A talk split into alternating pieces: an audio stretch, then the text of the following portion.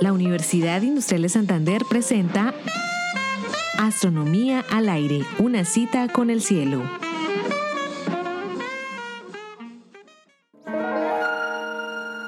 ¿Y si nuestro universo no tuviera galaxias? Ni estrellas, ni planetas, ni átomos, ni vida.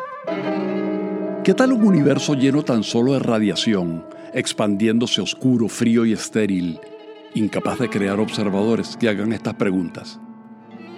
Curiosamente, la física, que ha construido una historia verosímil de la evolución del universo, no ha sido capaz de responder la pregunta fundamental de por qué existe la materia. Ahora presentamos ¿Por qué hay algo en lugar de nada?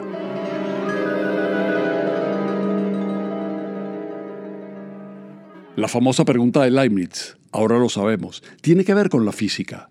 Y las leyes de la física contemplan no solo la existencia de la materia, también de la antimateria. En 1933 fue detectada la primera antipartícula, la del electrón, hoy llamada positrón.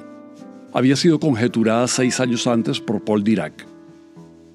Pronto los físicos comprendieron que a toda partícula fundamental le corresponde su antipartícula.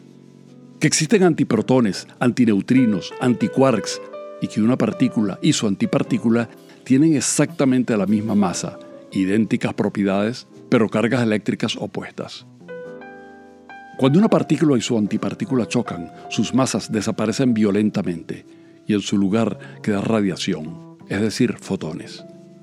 Similarmente, dos fotones suficientemente energéticos pueden desaparecer y crear un par partícula-antipartícula.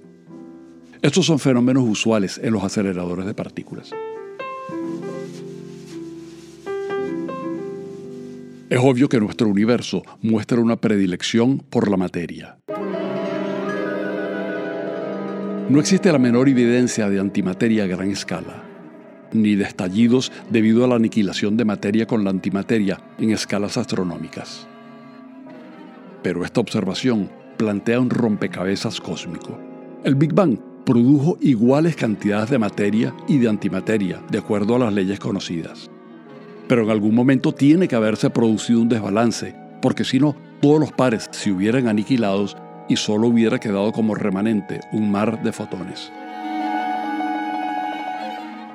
Las ecuaciones y las observaciones indican que cuando había transcurrido una millonésima de segundo después del Big Bang, en nuestro universo había, por cada 10.000 billones de pares de materia y antimateria, una partícula de materia extra.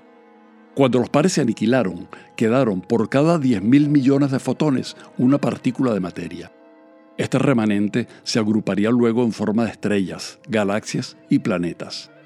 Y los fotones son la radiación cósmica de fondo descubierta en los años 60 del siglo pasado.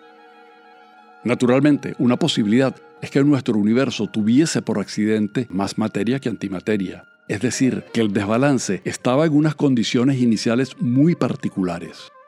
Pero los físicos prefieren una explicación en términos de leyes fundamentales, con idénticas proporciones de materia y antimateria, y que estas leyes expliquen el desbalance entre una y otra. Los físicos teóricos y los experimentales en los grandes aceleradores estudian con minucioso detalle las propiedades tanto de la materia como de la antimateria, en una búsqueda afanosa por explicaciones fundamentales.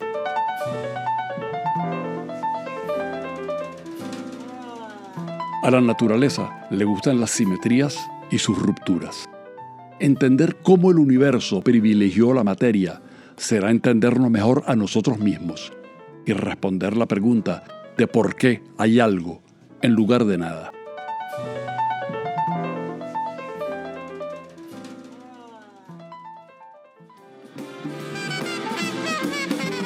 Realización Astronomía al aire. Narración edición Héctor Rago. Grabación Jairo Campillo, equipo Radio Telewis Comunicaciones. Twitter arroba astro al aire.